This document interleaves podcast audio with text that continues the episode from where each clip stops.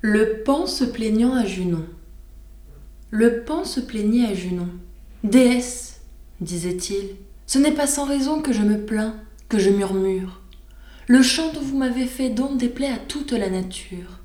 Au lieu qu'un rossignol, chétive créature, forme des sons aussi doux qu'éclatants, et lui seul l'honneur du printemps.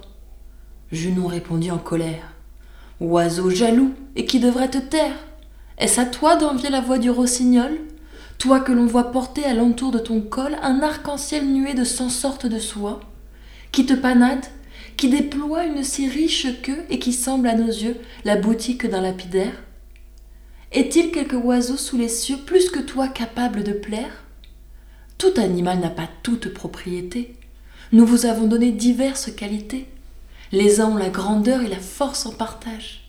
Le faucon est léger, l'aigle plein de courage. Le corbeau sert pour le présage. La corneille avertit les malheurs à venir.